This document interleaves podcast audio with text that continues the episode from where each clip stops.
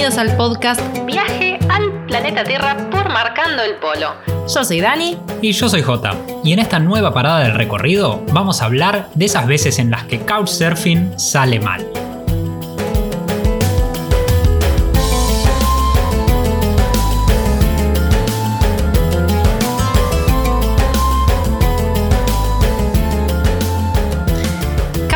Y marcando el polo un solo corazón. No podemos agradecerles más a Couchsurfing, a esta red de hospitalidad tan grande en todo el mundo, por habernos alojado en gran parte de nuestro viaje. Para nosotros haber empezado a usar Couchsurfing marcó un antes y un después en nuestra vida viajera porque nos permitió entrar no solamente a los hogares de cada una de las personas que decidió abrirnos sus puertas, sino entrar a la cultura, al día a día, ¿no? Que es lo que tanto nos interesa, porque cuando uno viaja dice, bueno, tengo que visitar tal museo, tal lugar, tal monumento. Pero para nosotros el atractivo máximo de viajar de cada país es entrar a una casa, a ver cómo vive la gente normal. No sé si lo dijimos en todos los podcasts, pero al menos en la mitad de los podcasts dijimos que para nosotros lo más importante de viajar no es ir de un lugar bonito al otro, sino de conocer historias, conocer la cultura de los lugares donde visitamos. Por eso es que hacemos tanto couchsurfing, nos alojamos tanto por medio de esta red de hospitalidad y muchas veces nos ha pasado de ir a lugares no porque el lugar en sí nos interesara, no porque fuera una ciudad que tenía algún atractivo turístico en particular, sino porque habíamos encontrado el perfil en Couchsurfing de, de alguna persona que nos parecía interesante, que muchas veces por estar en un lugar que no era turístico no tenían ninguna referencia o tenían unas pocas, y dijimos, bueno, nos queda de paso en nuestro camino, o a veces desviándonos también, vayamos. Y, y esas solieron ser las mejores experiencias. Ese fue el caso de Pleiku en Vietnam, para quienes leyeron un viaje interior, el caso de Joticana, ¿no? Esta, esta chica de tan solo 17 años en ese entonces que nos cambió la forma de ver el mundo. Cuando leímos el perfil de Joticana, que primero porque tenía 17 años, decía que vivía sola y bueno, contaba un poco, un, resumen mínimo de su historia, una chica que la habían abandonado de, muy chiquita, se empezó a vivir sola cuando tenía 14 años, una historia bastante dura, pero una historia de superación increíble, hermosa. Nosotros veníamos viajando por Camboya, cruzábamos por la frontera ah, para entrar a Vietnam y dijimos, bueno, nos queda de paso en el camino hacia la costa, ya a la parte de las ciudades un poco más grandes de Vietnam, lugares un poco más conocidos, pero frenemos ahí, frenemos en Pleiku porque no nos vamos a perder la oportunidad de conocer a esa chica.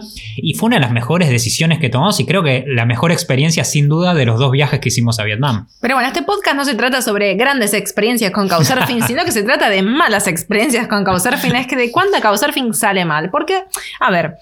Para alguien que no está en el ambiente de los viajes, pensar en Couchsurfing de que un extraño te aloja en su casa o que vos estás alojando a un extraño en tu casa Suena raro, ¿no? Nosotros cuando recibimos gente acá en, Buenos Aires, en nuestra casa, nuestros amigos nos dicen, pero ¿quiénes son? No sé, no los conozco, pero van a estar en tu casa. Sí, pero no tenés miedo, te van a robar. Lo primero que dicen, te van a robar. ¿O cuánto te pagan? qué? ¿Cuánto te pagan? Y, y, después cuando te enteran que no les cobramos, ¿Por qué lo haces? Y te van a robar. Bueno, hay un montón de cosas.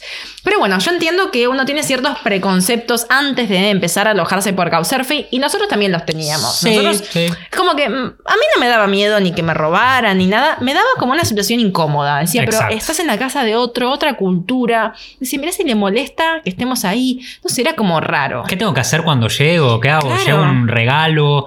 Eh, ¿Tengo que avisar cuántos días me voy a quedar? ¿Cómo, ¿Cómo es la cosa? ¿Tengo que estar todo el tiempo encima de, la persona que me está alojando, tengo que organizar planes con él. Bueno, eso nos parecía al principio, era lo que un poco nos hacía dudar de hacer Couchsurfing.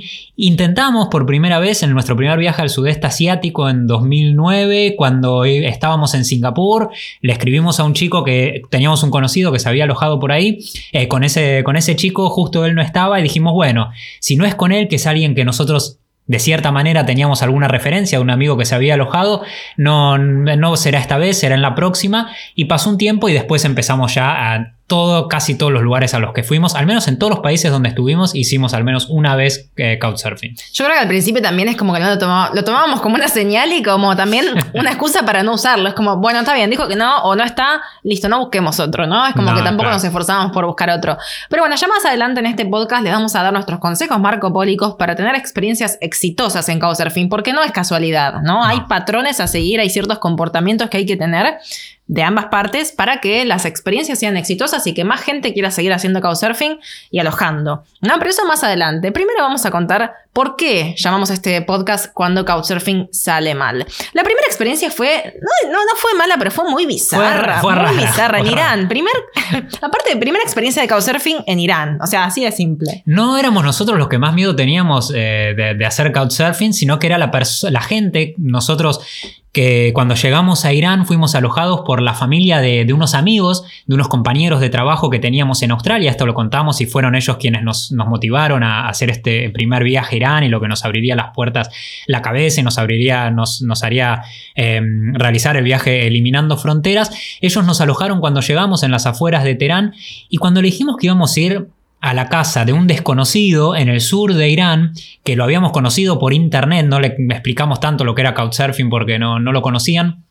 Pero le dijimos esto, fue un grave error haberles contado esto porque ellos eran muy, muy paternales, muy eh, maternales también, las mujeres, eh, tenían muchísimo miedo, que están locos, que cómo van a ir ahí, que no los conocen, eh, que quiénes son, nos pidieron el número de teléfono, querían hablar con, con la persona que nos iba a alojar. Y después una vez que llegamos al lugar, nosotros no teníamos dudas de, que queríamos ir. Llegamos al lugar y la experiencia fue un poco, un poco rara. Un poco rari, rari. O sea, en realidad era un señor de unos cuarenta y pico, ¿no? Sí. Que hacía couchsurfing por su padre. Él estaba muy ocupado, trabajaba todo el día, iba acá para allá, pero él no quería alojarnos en su casa, sino en la casa de su padre que vivía al lado. Eran dos departamentos, vivían al lado.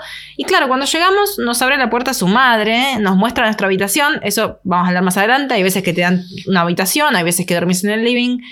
Bueno, nos va a la habitación y nos lleva al living y nos sirve té, el chai, ¿no? Que no puede faltar como bienvenida en Irán y en gran parte de Asia. Nos sentamos en el living y claro, estaba el padre de, nuestro host, sería, fumando opio clásico en el sur de Irán, es, una zona de muchísimo tráfico de opio, es muy consumido, mm, especialmente por la, gente mayor, antes había mayor consumo de opio, pero todo lo que es Afganistán, sur de Irán, partes de Pakistán es, muy común el consumo de opio, y lo que hacía su hijo era traer gente por couchsurfing, porque el padre era una persona muy inteligente, muy educada, que hablaba muy bien inglés, hablaba mejor que el hijo, de hecho, y su hijo le resultaba muy, eh, muy deprimente, le hacía mal ver a su padre en esas condiciones, fumando opio todo el día, que estaba muy dejado. Entonces necesitaba distraerlo de alguna manera, que quería que se relacionara con otra gente y por eso es que alojaba gente por fin. Entonces nosotros fuimos un poco como el entretenimiento del padre. Que estaba bien, al principio hablaba, nos preguntaba cosas. Muy interesante, tenía libretitas, no, muy interesante. Sí, sí, sí, era súper interesante, nos contaba un montón de cosas eh, muy interesantes, siempre hablar, eh, poder de esta manera manera relacionarte con alguien, por eso es que hacemos Couchsurfing, con alguien en, con cual tenés un idioma en el que te puedes comunicar y te pueden contar cosas de un país, especialmente cuando acabas de llegar, que tenés un montón de dudas, un montón de cosas por, por preguntar y de las que querés sacarte la duda. Eh, y tener a alguien que te lo puede contar es increíble, más una persona mayor que tiene un montón de experiencias. Pero este señor, claro, empezaba a fumar opio y después ya andaba medio volado, viajando por las nubes y, ya no, no coordinaba mucho lo que decía y se hacía bastante raro. Lo peor de todo es que fumaba opio en una habitación bastante chiquita, que era en la que estábamos nosotros. Se llenó de humo toda la habitación, así que imaginen, esa fue nuestra, nuestra experiencia con el opio. Tuvimos un, crash course con el opio de una a, la cabeza. Con el opio y con couchsurfing. Y, nosotros por dentro pensábamos, en un momento yo me acuerdo que pensaba, tenía el velo puesto, por supuesto, y decía, pero ¿qué estamos haciendo acá? Es como que qué, raro. Nunca, nunca dudé ni, ni tuve miedo ni nada, pero es como decís qué raro todo esto, ¿no? Es muy raro. ¿Qué hacemos? Nos quedamos acá en el living, nos vamos. Pero eh, se puede decir que tuvimos una experiencia muy, muy típica del sur de Irán, eh, que de otra manera seguramente no lo hubiésemos tenido. Si nos quedamos en un hotel, si nos quedamos en un hostel o, lo que fuera, no hubiésemos tenido esa experiencia con el opio. No, seguro, eso seguro. Pues nosotros no fumamos opio directamente, eh, pero, pero sí que lo, inhalamos pasivamente y, bueno, nos voló la cabeza. Después cuando salimos de ahí adentro de, de ese sucucho que era como un sauna del opio, terminamos con el mareado, no podíamos, no podíamos hablar nosotros directamente. Y es parte de, la cultura, ¿no? Así que esa, esa, fue nuestra primera vez, nuestro bautismo con eh, Couchsurfing de una forma muy bizarra. No necesitamos tanto hacer Couchsurfing eh, esa vez en Irán, porque en Irán, lo hemos contado un montón de veces, a veces ni siquiera necesitas para recibir invitaciones de, de gente invitaciones espontáneas surgen en todo momento cuando estás viajando por Irán y si vos también pones de tu parte, sos abierto, sos dado y, no te molesta, no tenés esta desconfianza que a veces tiene el extranjero, de decir, bueno, cualquiera que se me acerca a hablar es por alguna cuestión negativa, sino que aceptás las invitaciones que son típicas en Medio Oriente. Eso, bueno, depende de cada país, depende del instinto, pero bueno, te vas a ir dando cuenta cuando estés en viaje, estés en destino y a veces a nosotros mismos nos costaba mucho, ¿no? Creer esto de, pero cualquiera te invita a dormir a su casa y vos tenés que ir, o, como que es seguro. Pero después te vas dando cuenta de que realmente lo hacen de corazón, de que están súper intrigados por conocer gente de otros países, por contarles sobre su cultura, así que lo hacen de una forma muy honesta y de una forma muy enriquecedora. La verdad es que no, haciendo fin no tuvimos ninguna experiencia realmente trágica de esas que decís nunca más quiero alojarme en la casa de alguien. O peligrosa. O peligrosa, claro, que nos hayan robado. Hemos conocido chicas que han, de las que han querido abusar alguna vez y que dijeron nunca más hago couchsurfing. Después hicieron otras veces y todo salió mejor y, y fue un caso aislado. Nosotros no tuvimos ninguna experiencia realmente tan, tan fuerte en el que nos hayamos sentido tan incómodos, pero sí tuvimos varias que preferiríamos no tener que repetir, que no se dieran nunca más. Y no por no haber chequeado el perfil o por no saber mm, a dónde estábamos yendo, sino porque, bueno, las cosas se, fueron un poco de las manos. Bueno, y nos pasó en el caso de Beca en Georgia. Era un lugar que en realidad no íbamos a hacer couchsurfing porque había un parque nacional que queríamos acampar. Nosotros viajamos con nuestro equipo de, camping, tenemos carpa, aislante, bolsa de dormir y queríamos acampar, pero dijimos chequeemos en couchsurfing si hay alguien interesante. Y estaba este chico, Beca, que es guardaparque, tenía un perfil súper interesante dijimos, bueno, vamos a alojarnos con él, que quizás conocemos una persona de esas que nos marcan el viaje. Bueno, nos marcó el viaje, pero para otro, para otro lado. Cuestión que quedamos en encontrarnos en un punto de encuentro en el centro de la ciudad. Y no había nadie, pero nadie, ¿eh? Y de repente vamos a venir en auto a lo lejos manejando de una forma terrible. Y viste cuando estás diciendo, por favor, que no sea él, que no sea él, que no sea él. Que, no es tan raro en Georgia que manejen de, manera descontrolada totalmente, pero este estaba más descontrolado del, descontrol normal que hay en Georgia. Bueno, veníamos rogando y nos mirábamos con esa mirada cómplice de decir, ¿estás mirando lo mismo que yo? ¿Estás viendo lo mismo que yo? Eh, bueno, y de repente frena enfrente de nosotros. Nos pega un grito, era Beca, saca la, mano, baja la ventanilla, saca la mano, nos hace señal para que subiéramos al auto. Y, todo fue muy raro desde ese momento. Desde el momento, bueno, el momento que llegó, en que subimos al auto, las cosas fueron bastante raras. Arrancó Beca como un Fórmula 1 y no nos decía nada. Esto la, la, verdad que nos resultaba bastante extraño, bastante incómodo, porque en Georgia veníamos haciendo dedo durante todo el viaje y la gente cuando nos subíamos nos hablaban, aunque no manejaran mucho inglés, nos decían algunas palabras en ruso, algunas cosas algo, intentaban comunicarse, eso pasaba en todos los autos que nos subíamos. Y justo una persona que hablaba inglés con la que no podíamos comunicar, que no nos dijera ni una palabra, nos parecía todo bastante raro. Pero fue, nos hizo una pregunta que en medio que nos descolocó en ese momento porque fue lo primero que nos preguntó. Estábamos callados, íbamos, lo único que se escuchaba era el ruido del motor. Me mira, yo estaba sentado adelante, Dani iba atrás, me mira y me nos pregunta, ¿Do you smoke marihuana? Fue lo primero que nos preguntan, ¿fuman marihuana? Y yo digo, qué raro que te pregunte esto, como que puede llegar a salir esa, esa conversación cuando estás en la casa, estás relajado, por ahí estás tomando algo, estás hablando, puede salir, pero que te lo pregunte apenas te subís al auto. Le digo, lo primero que le dije, no, la verdad que no, no. Eh, no y Dani también le dijo, no, yo no. ¿Toman alcohol? Dani le dijo, yo no, la verdad que no, no tomo, o, sí, pero no, no, no comúnmente, no todo el tiempo. Yo le dije, sí, yo tomo, si estoy con amigos, si, si vamos a salir, o eh, una copa de vino, lo que sea, sí tomo. Y se da vuelta y la mira a Dani como diciendo, esta de dónde salió, que no fuma marihuana, no quiere tomar alcohol. Y le dijo, ¿y entonces cómo te divertís?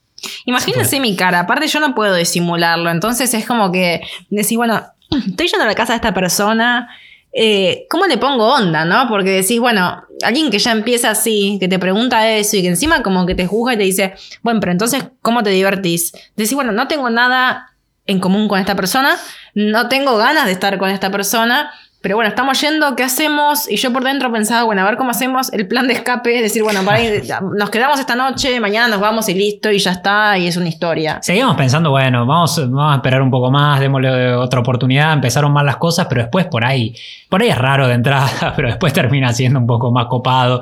Pero no, las cosas se ponían cada vez más extrañas, pasamos a buscar a su mujer que nos estaba, estaba esperando a, Beca, a este chico que nos estaba alojando. Eh, su mujer y su hijita. Su mujer y, su, su nena, sí. Y cuando se sube al auto, no, no dice nada, se sube con cara enojada. Se sube No- atrás conmigo y ni me saluda. Es como Claro. que sí, pero. ¿qué y no saludó a nadie. Y le, le dijimos hola, la saludamos con tratando de, de- de calmar un poco la situación, de relajarlo, romper el hielo. Y no nos saluda. Nos mira y se pone a hablar en georgiano con él, quizás diciéndole, ya te dije 50 veces que no quería más extraños en casa. Vayamos, no sabemos la verdad qué, qué pudo haber pasado. Pero ella era tan rara como él. Y así fuimos todo el viaje. Hasta lo que suponíamos que iba a ser su casa, donde nos iba a alojar. Pero no, no era su casa después. Esta historia seguía teniendo. Es como elige Mucho- tu propia aventura. Sí, Era como muchos cambiar. bueno, frenan una casa en un barrio residencial, lejos del centro. Dijimos, bueno, será su casa, ¿no? Porque los coaches suelen estar lejos del centro. Bajan, o sea, baja él. Primero no dice nada, nosotros no bajamos, la mujer no baja, y dijo, nos miramos diciendo, che, ¿qué onda acá? ¿Nos quedamos? ¿No nos quedamos? Bueno, baja y dice, ok, eh, es acá. Bueno, nos bajamos y vemos que había un señor, un señor de unos 60 años en la puerta de la casa y dice, él es mi tío, los va a alojar mi tío porque yo no puedo alojarlos. Y era como, pero si nos dijiste que nos ibas a alojar y ahora de repente no nos querés alojar. Pero bueno, por un lado dijimos, sentimos cierto alivio, decir, bueno, está bien, mejor, porque esto ya venía mal, nos quedamos con su tío, listo, genial. El tío nos abre la puerta a una casa que estaba vacía completamente. Era una casa, una casa vacía, o sea, no Sí. vivía nadie. Y era una casa que hasta te daba miedo, te daba, te daba casa embrujada, porque encima esas casas de Georgia era gigante. Estábamos en una habitación que tenía cama, tenía algunos muebles, pero no estaba habitada. ¿no? Piso de madera que crujía, techos altos, frío, todo oscuro. El, el tío, supuesto tío que vivía en otra casa y nosotros solos ahí adentro diciendo, ¿quién nos mandó a meternos acá? Y era como, bueno, ¿qué hacemos? Entonces dice, bueno, más tarde eh, los paso a buscar para ir a tomar. Y era como que, que si te dijimos que no, ¿entendés? Es como que, bueno, no, ahí quedó. Eh, esa noche nosotros teníamos un, un teléfono georgiano en el que no- nos habíamos mensajeado por ahí, por ese mes. Qué antiguo Sí. el SMS. A la antigua. Y mm, bueno, nos manda un mensaje, tipo, no sé, tipo 9, me dice, bueno, en unas horas los paso a buscar. Y nosotros, bueno, estamos un poco cansados, eh, queriendo no ir. Es como que, bueno, no sé si es buena idea ir, mañana nos vamos de acá y esto es historia. Pero bueno, también es como que, por un lado nos sentíamos mal porque lo seguíamos juzgando. Entonces decís, bueno, pero nos, está alojando, nos está dejando esta casa que es del tío, el tío vive al lado. Eh, una oportunidad, pero mañana de día, o sea, no ahora de noche, 12 de la noche, que andás a ver en qué estado está, ni nada. Entonces, cuestión que después nos fuimos a dormir, él no nos llamó, no nos pasó a buscar nada. Dijo que iba a venir, Dijo pero que iba a venir. vino, Al día vino. siguiente nos dijo que lo llamaron de emergencia para ir al Parque Nacional que se estaba incendiando. Como dije, dije antes, es guardaparque.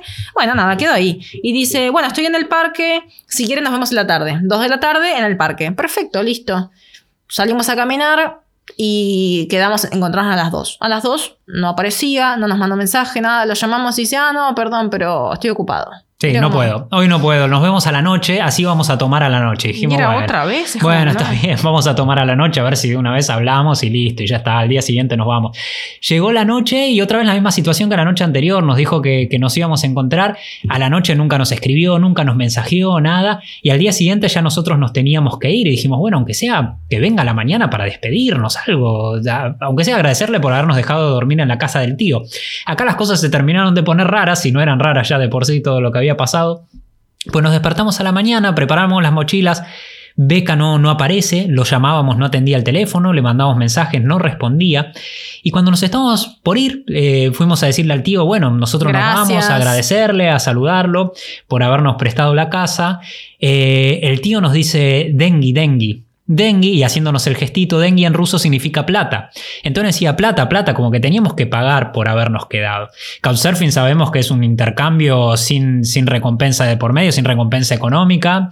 No hay intercambio económico, es, es solamente hospitalidad.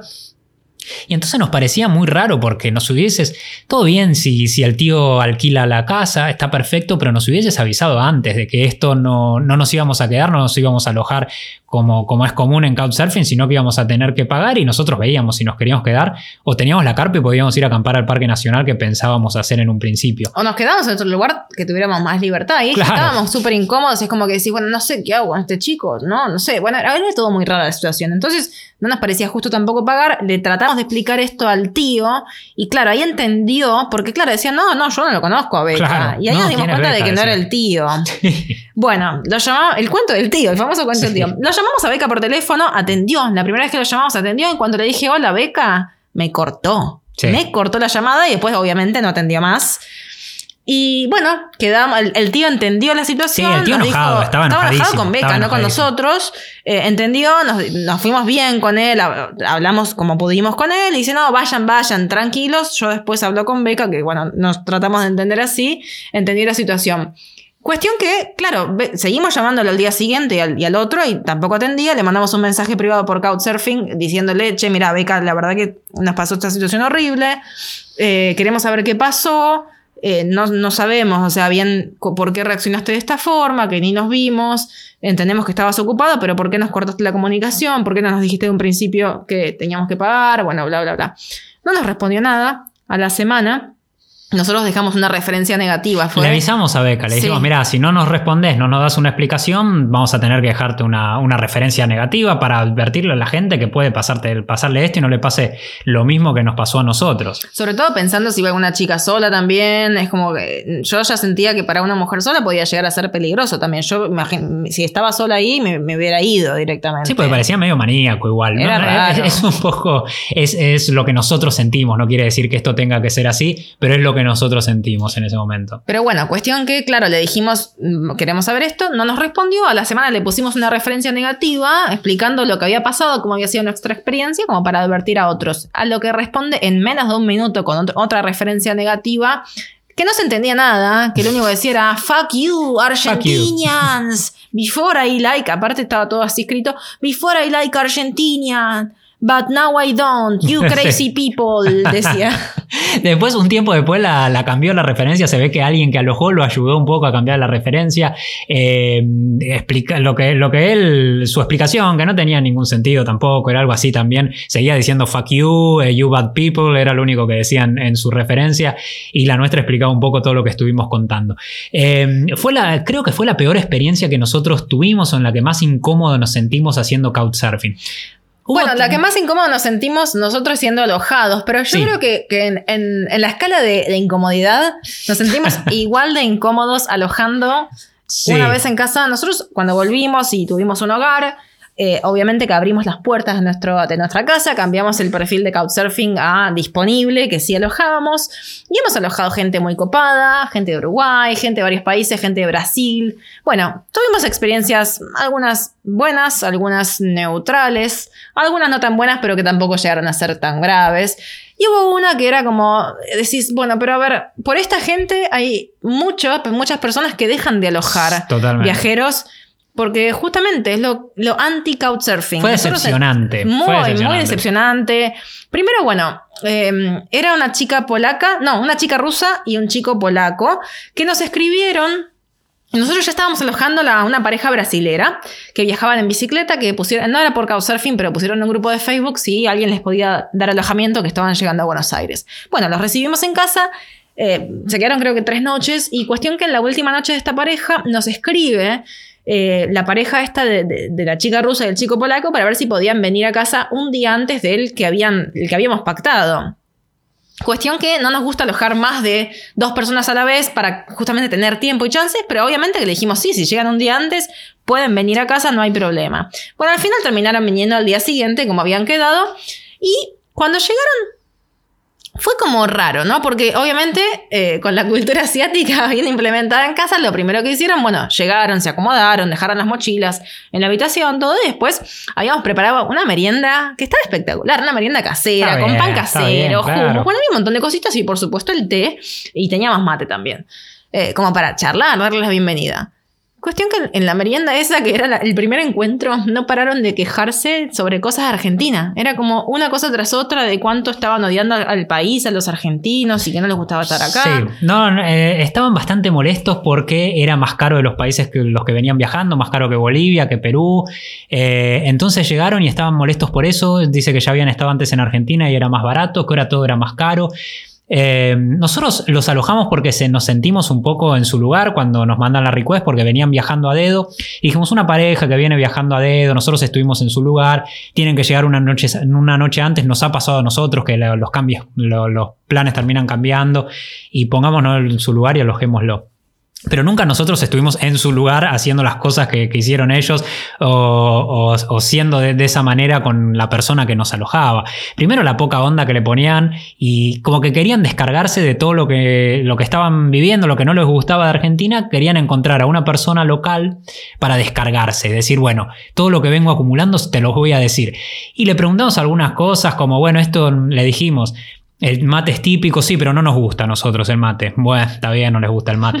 Después le contamos el dulce de leche, no sé qué, los alfajores. Sí, alfajores, eso no es nada especial. Nosotros también tenemos tipo de alfajores en Polonia y en Rusia, no es nada especial. Todo lo que le decíamos no era nada especial para ellos. Y nos empezamos a preguntar, bueno, ¿esto para qué viajan si no, nada es especial? O de última, si no te parece tan especial, por un poco de cordialidad con la persona que está alojando, no se lo decís, decís, sí, bueno, nosotros también le comentás, nosotros también tenemos en Rusia algo parecido, pero nada más, no, que nada es especial. Tenían una actitud muy, muy negativa y eso, la, energía negativa se, contagia y, la verdad que se puso bastante incómoda la situación. Bueno, habíamos quedado en alojarlos tres noches y era como, nos mirábamos con J, era bueno, nos quedan tres noches por delante porque tampoco daba para decirles, no, mira, la verdad que tienen energía negativa, se van, o sea, no, obvio que no íbamos a hacer eso.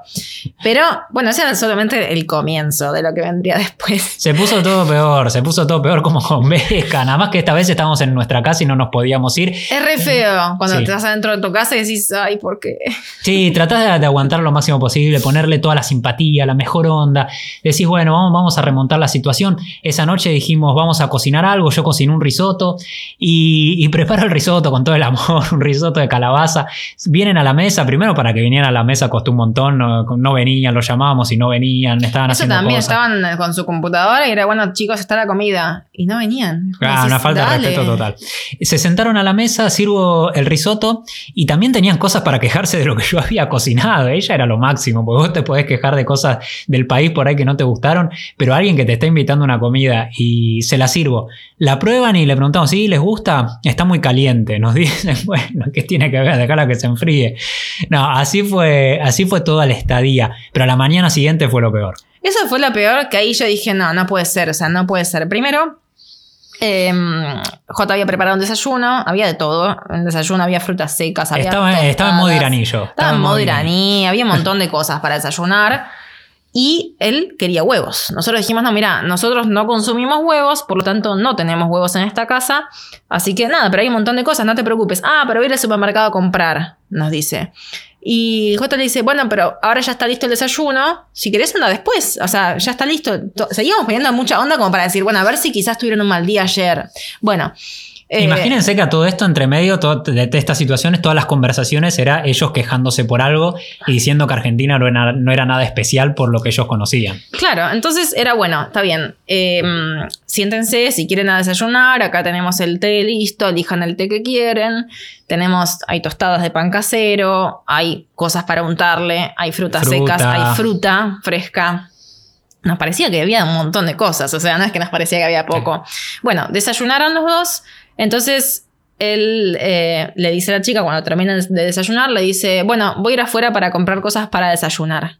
Para comprar, voy a ir a comprar huevos al supermercado para así desayuno. Primero una falta de respeto porque ya le dijimos que éramos veganos y que acá no se comía huevos, o sea, ya no vas a ir a llevarle huevos a la casa de un vegano. Claro, pero eh, una falta de respeto porque es como diciendo esto no me alcanzó. Entonces la chica, que la chica era un poco más conciliadora que él, si bien se quejaba de todo, pero no, no tenía estas reacciones que tenía él, le dice, bueno, pero no, no te alcanzó con esto, que querés un segundo desayuno.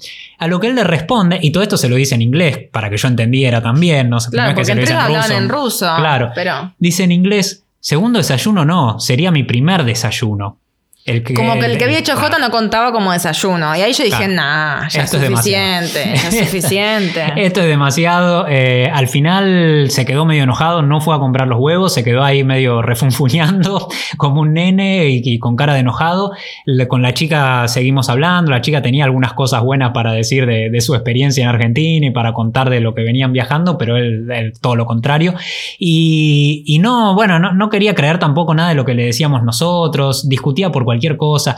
Y dijimos, ¿Para qué? ¿Para qué están haciendo esto? Ahí nosotros eh, es cuando a todos los que nos preguntan recomendaciones para hacer couchsurfing le decimos, háganlo cuando realmente tengan ganas de hacerlo, no lo hagan porque quieren solamente salvar el alojamiento, eh, zafar de pagar la noche de hotel, la noche de hostel, entonces van a un lugar gratis para quedarse, pues se notaba claramente que ese era el objetivo de Pero no importa cuán cansado esté uno, porque yo los entiendo también, a veces estás cansada y no querés que te pregunten cosas porque no querés hablar, hay veces que no sé, tuviste un mal día pero ya pasar a ser irrespetuosos con quien está alojando ya es como demasiado.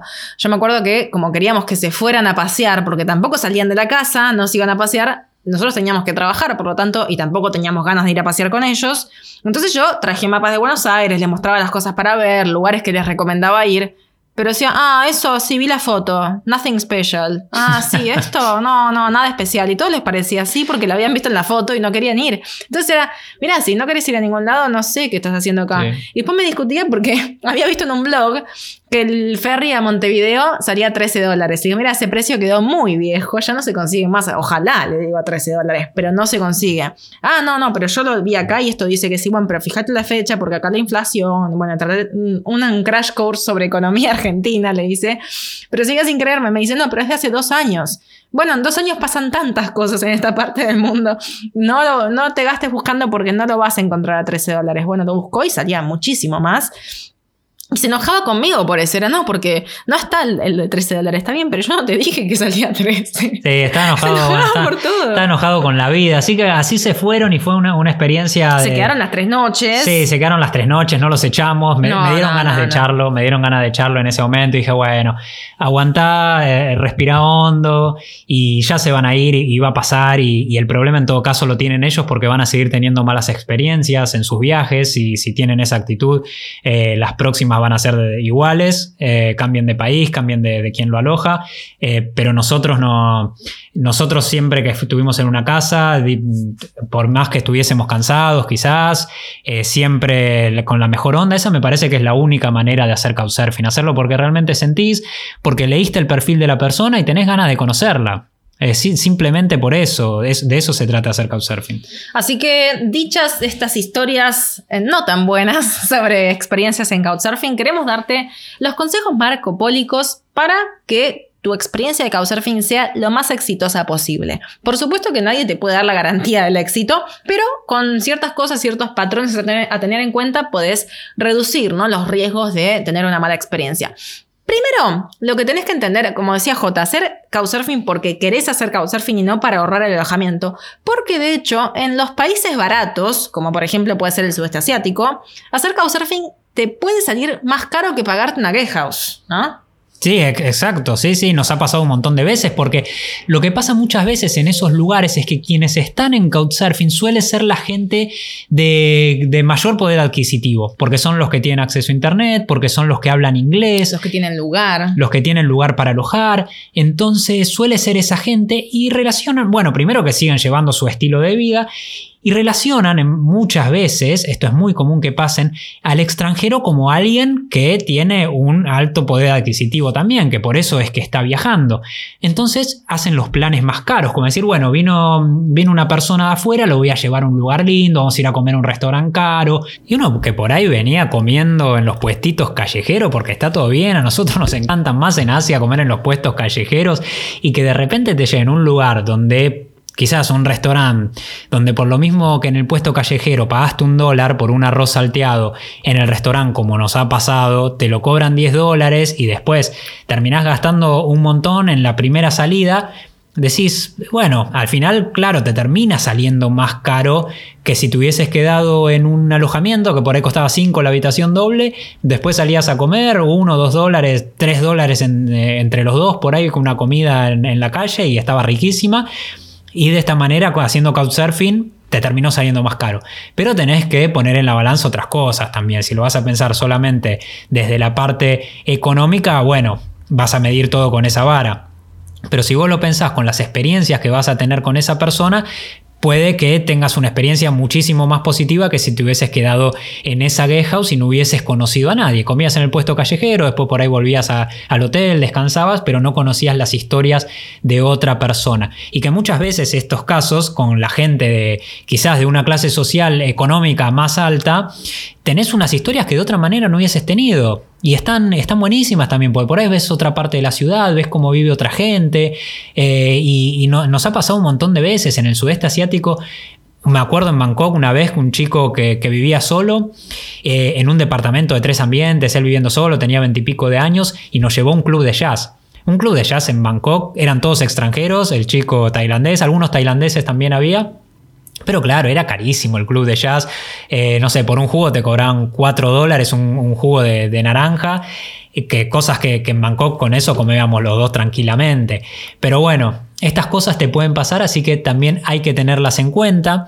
También uno siempre intenta quizás llevar un regalo, llevar algo. Si viajas desde tu país está buenísimo. Si puedes llevar algo típico de tu país, algún regalo, pero por ahí uno está en un viaje largo y eso no se da. No, no, no podés llevar algún regalo típico de tu país, pero intentás hacerlo de otra manera, como nosotros hacíamos muchas veces, que era cocinarles algo. Cocinarles algo típico es clave. Además, bueno, algo típico, por supuesto, como para que sea un intercambio cultural, pero cocinarles, o si no sabes cocinar, o no querés cocinar, o no tiene cocina, pasa mucho en Asia que no tengan cocina los jóvenes, llevar frutas, llevar cosas, uno tiene que aportar también, ¿no? no por eso lo, eh, hacemos tanto hincapié en que hacer couchsurfing no es por una cuestión económica, ¿no? Aunque por ahí en países caros te pueda hacer ahorrar bastante en alojamiento, no es la principal intención. Y algo clave nos parece que, hemos visto, lo decimos porque lo hemos visto un montón de veces cuando por ahí compartíamos casa con alguien más de Couchsurfing que, alojaban al mismo tiempo. Hemos visto mucha gente aprovecharse de la hospitalidad que estaba dando la persona que alojaba, el anfitrión. No lo hagan, por favor, no lo hagan. Muy feo, la verdad que, nos hemos sentido mal por la persona que nos estaba alojando, porque hemos visto cosas, no sé, del que va y abre la heladera y se empieza a comer las cosas que hay en la heladera, aunque uno del otro lado, por ahí usted lo piensa y dice, no, ¿quién va a hacer eso? Pero pasa muchísimo, o el que le dijo, le mandó una request un, eh, para alojarse y le dijo por dos noches y después se queda tres, se queda cuatro, se queda cinco y no tienen. Y, por ahí a la persona que está alojando al anfitrión le da vergüenza, no sabe cómo decirlo, no sabe cómo echarlo y, la otra persona se sigue quedando para seguir ahorrando. O el que cae con algún amigo también ha pasado. Hemos visto eso. Es para mí eso es lo más grave. Bueno, todos son graves, ¿no? todos estos, abusos son graves, pero caer con otra persona que no está incluido en la request o no está ni siquiera en el perfil, ¿no? Porque a veces pasa, nuestro perfil es en conjunto por ejemplo, ¿no? Entonces, no es que nosotros decimos, bueno, va a ir uno y caemos los dos. No, nosotros tenemos el perfil de J y Dani. Pero a veces que pasa que, no sé, ponerle que yo viaje con una amiga y mandemos una request para alguien que nos aloje a las dos. Lo que pasa es que, claro, la otra persona no tiene perfil. Entonces, bueno, básicamente mínimamente hay que abrirse un perfil, que la otra persona se toma el esfuerzo de abrirse el perfil, de completarlo, porque si vas a pedir eh, alojamiento en la casa de otros, te va a estar abriendo las puertas de su hogar, mínimo del otro lado tenemos que ser mm, responsables y completar el perfil y dar la información de quiénes somos. Hemos visto muchos casos de gente que caía de, repente con, con alguien más y porque ya, bueno, una vez como diciendo, una vez que estoy acá, me imagino lo que pensarían ellos, una vez que estoy acá con mi amigo, con mi amiga, ya está, no nos van a decir que no, vamos las dos, vamos los dos y listo. Muchas veces ha pasado eso, que mandaban para uno y terminaban llegando dos, o después al segundo, el tercer día le decían, che, puede venir mi amigo que no tiene dónde quedarse y lo pones en una situación bastante incómoda. Por ahí la otra persona está todo bien, tiene la mejor onda, lo vas sintiendo y decís, sí, está todo bárbaro, no pasa nada. Por ahí aloja mucha gente, pasa mucho que hay gente que, que alojan un montón de, personas y, no tiene ningún problema, porque quizás tiene una casa grande o, le gusta estar en compañía de mucha gente. Pero hay otros que por ahí se sienten muy incómodos y no saben cómo decirte que no. Así que eso nos parece fundamental. No lo hagan, por favor, porque van a hacer poner mal a la otra persona, sentirle incómoda y no está para nada bueno. También hay que tomarse el tiempo para completar el perfil, ¿no? Porque a veces dice uno, uno yo entiendo, ¿no? A todos nos da fiaca llenar un perfil de algo nuevo. Es como, me pide esto y me pide lo otro, y tengo que redactarlo y tengo que hacerlo en inglés. Eso también. Si van a viajar por, países donde no se habla español, hagan en inglés, el perfil, por favor, porque la gente no entiende si no. Entonces, la gente a través del perfil tiene que conocerte, tiene que saber si van a conectar, sus, tus intereses, y tiene que ver tiene que ver sobre todo que hay un interés genuino de tu parte por querer crear este intercambio cultural, ¿no? Y una vez que van a mandar, que ya eligieron a la persona, que le dicen que pensaron a alguien, que encontraron algún perfil que, les parece que puede ser interesante, que lo quieren conocer, mándenle una solicitud, la, couch request, la solicitud de, alojamiento, que sea personalizada y que sea honesta, no, no manden un copiar, pegar a un montón de gente diciendo, bueno, no tengo tiempo de personalizarlo, de leer el perfil, le mando todos los que están hasta que alguno me responda. Manden una personalizada que esté, que que mencionen algo que hayan leído en el perfil, que se note porque ustedes quieren quedarse por alguna, por alguna razón con esa persona. Eso es, fundamental para tener muchas más posibilidades de que te terminen alojando. Y no, a ver, nosotros al menos no mandamos a 20 personas, a 10 personas para que nos alojen a ver si alguno dice que sí. No, nos tomamos el tiempo de ver con quién podríamos conectar, con quién podríamos pasarla bien, ¿no? Con quién podríamos charlar. Y en base a eso armamos la request. Una, una request nos lleva más o menos media hora armarla, entre que miramos el perfil, preparamos algo para escribirles, entonces lleva tiempo. Pero les aseguro que si redactan algo personalizado, no necesitan mandarla a 10. No, y, es muy distinto después ya el, cuando te encontrás con esa persona, vas a tener muchos más temas seguramente del que hablar y, va, a ser completamente distinto. Como decíamos antes, también eh, no es una cuestión de llegar, dejar tus cosas, dejar tu mochila y salir a caminar todo el día porque te quedó cómodo el alojamiento, te dio una habitación privada y te lo tomás como si fuera un, alojamiento gratis. Hay que hacer planes con la otra persona. Después, obviamente, lo vas a ir viendo dependiendo de, la intención que tiene la otra persona, porque muchas veces por ahí, especialmente cuando alojan a mucha gente, cuando ya tienen mucha experiencia, pero dicen, bueno, está todo bien, nos juntamos a la noche cuando yo vuelvo de trabajar, de hacer mis cosas, pero durante el día vos haces la tuya. Y está bárbaro, no hay que ser tampoco el, que agobia, que quiere estar siempre encima, claro. No, no, está todo bien, eso lo van a ir midiendo. Pero si ven que la otra persona tiene intención de conocerlo, se siente a hablar, quiere hacer planes juntos, no está para nada bueno decir, no, yo tengo mis planes, me voy, tenía ganas de recorrer y vos ah, encárgate de hacer los tuyos. No, hay que hacer planes juntos. Nos ha pasado por ahí en ciudades que teníamos cosas que hacer, cosas nuestras, o teníamos lugares que sí o sí queríamos visitar, o trámites, porque viajando no tiene que hacer muchos trámites de visados, de, papelería. Entonces lo que hacíamos a veces era, bueno, estemos dos noches en alguna guest house, nos alquilamos una habitación, hacemos todo lo que tenemos que hacer y después nos vamos a la casa de algún couchsurfer para poder dedicarle el tiempo que merece. ¿sí? Eso también está bueno, como ir combinando. Totalmente. Y siempre saber un poco de la cultura local te va a hacer entrar mucho mejor a cualquier lugar. Eh, te va a hacer respetar la, casa del otro y que tengas una mejor relación. Especialmente, a veces la gente, los jóvenes que viven solos no le dan tanta importancia a esto, están más acostumbrados a los extranjeros, pero cuando te aloja una familia es muy importante. Nosotros nos han alojado cantidad de familias de, jóvenes por ahí que viven con, sus padres, con su mamá, con su papá, con sus hermanos.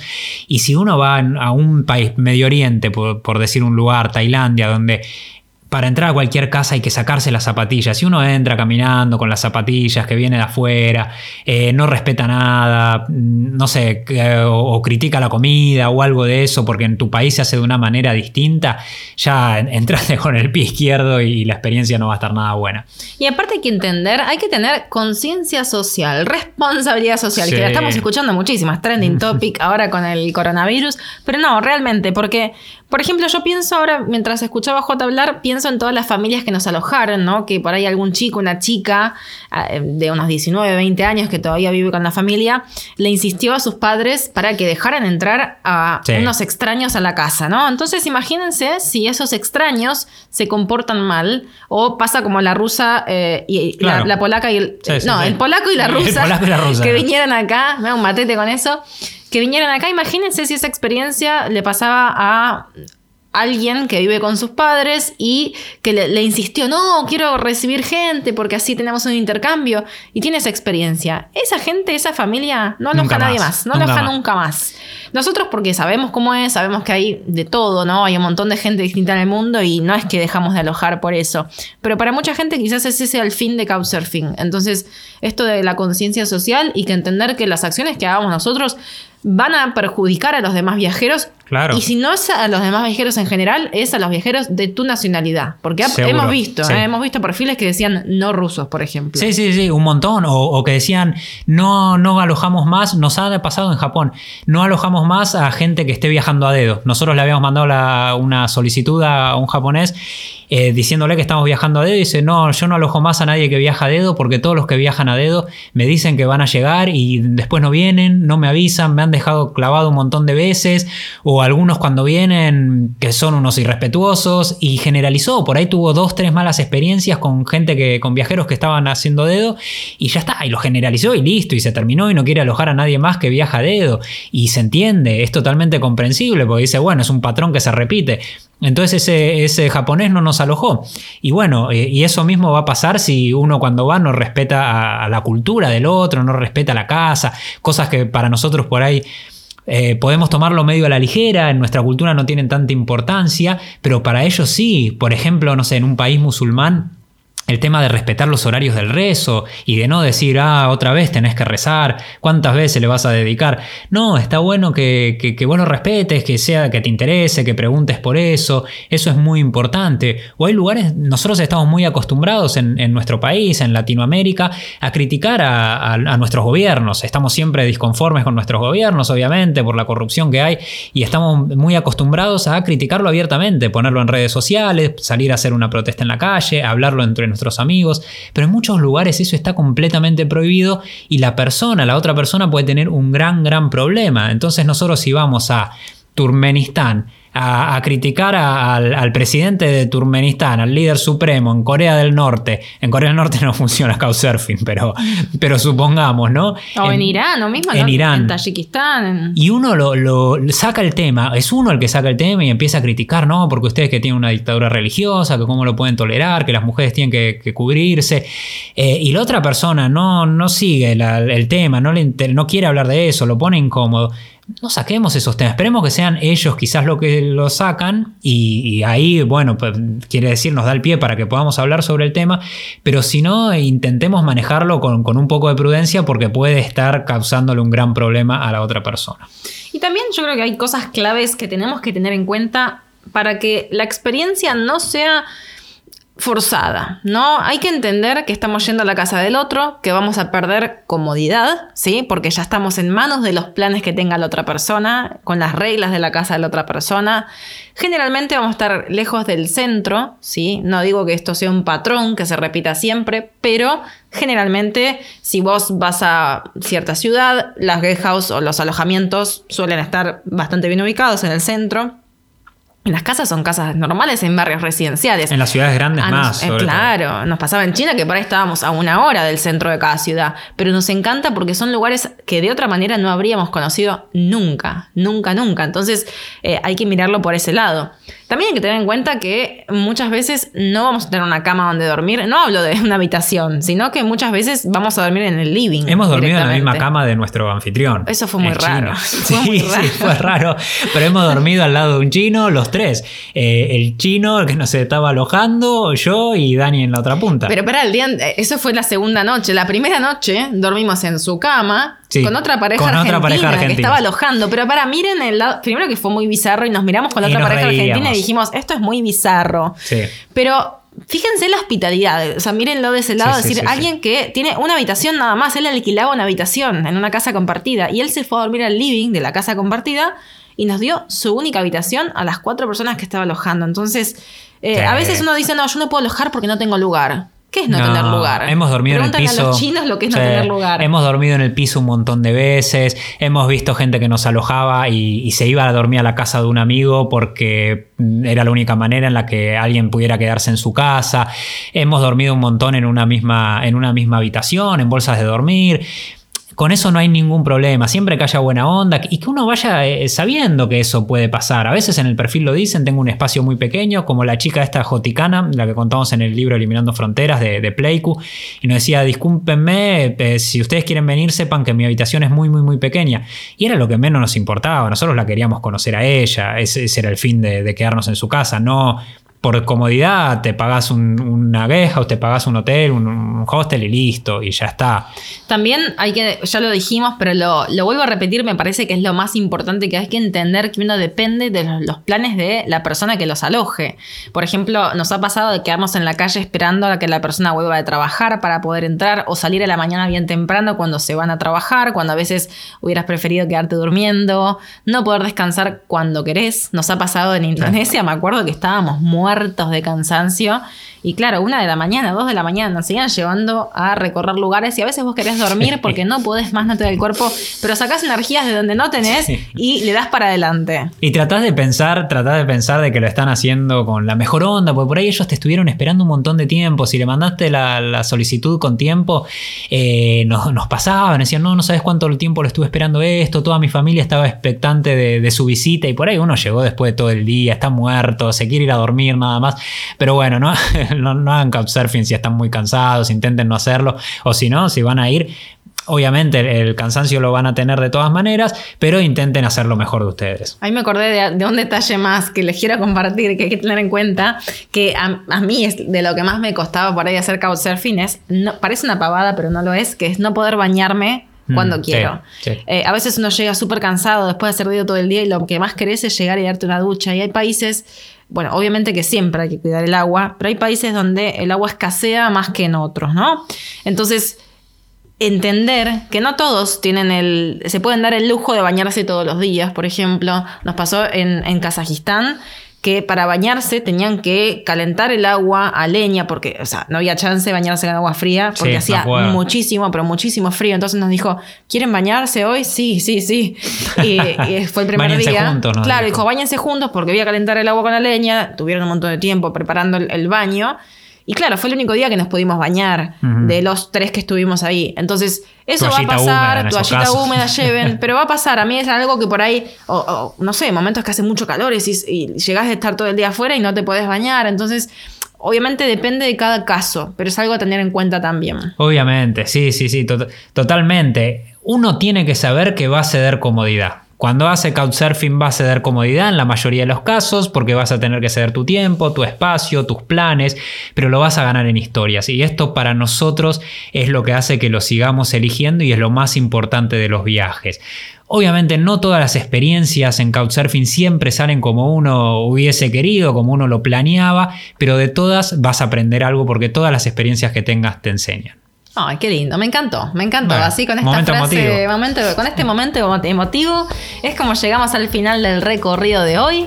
Si querés la seguimos en Instagram, nos encontrás como arroba marcando el polo. Si hiciste couchsurfing, si tuviste alguna historia no tan buena, buena, bizarra y nos la querés compartir, te escuchamos, te leemos. Gracias por acompañarnos en este recorrido y nos vemos en la próxima parada de este viaje al planeta Tierra.